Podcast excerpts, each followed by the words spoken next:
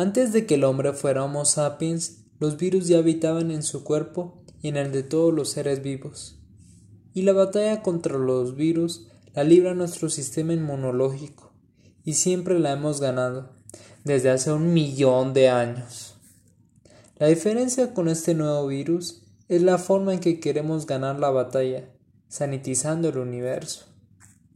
Los últimos dos meses nos han querido vender la idea que la forma de ganar esta nueva batalla es evitándola, lo cual es imposible. La respuesta está en el sistema inmunológico humano.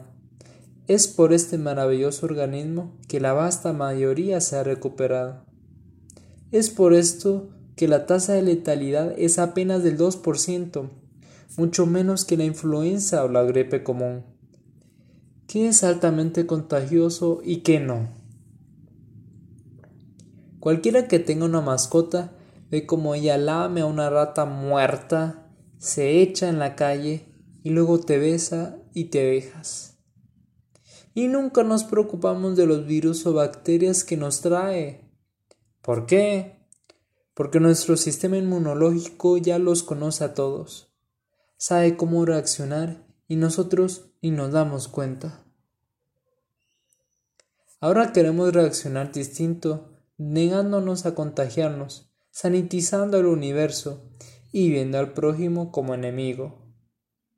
Ahora le tenemos miedo a nuestras propias manos. Los virus son omnipresentes, están y estarán presentes en todas partes, para siempre, y mientras más rápido aceptemos este hecho, más pronto saldremos de este marasmo mediático ¿Cuál es el propósito de la vida si no, no la podemos vivir? ¿En qué momento declararemos la victoria? ¿Al vencer médicamente al virus o al vencer al miedo? Cuando las personas preguntan, ¿cuándo se acabará esto, Dios mío? En realidad, están preguntando sobre el final social, es decir, cuando la epidemia pero de miedo a la enfermedad es la que se acaba. Jamás venceremos al coronavirus. La cura está actualmente ignota. Pongo el ejemplo de la viruela, una excepción histórica. La única enfermedad que hemos vencido y la pregunta es ¿por qué y cómo? Pues muy simple, el virus variola mayor no tiene huésped animal, por lo que eliminarla de los humanos significó la victoria. Eso sí, como tres mil años lograrlo. Y mientras duró, mataba a uno de cada tres infectados, diez veces lo que hace el virus de hoy. La situación es completamente distinta en el caso actual. Es un virus que deriva de un huésped animal que infectó a todos los humanos. Tendríamos que matar a todos los seres vivos para sobrevivir nosotros.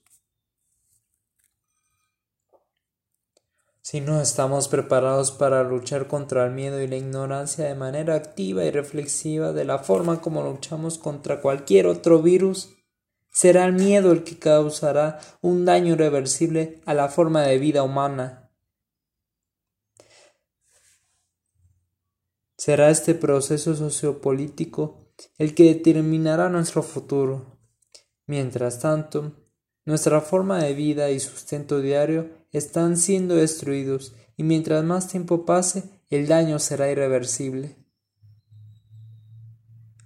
La pandemia de miedo se convertirá en pandemia de hambre y violencia.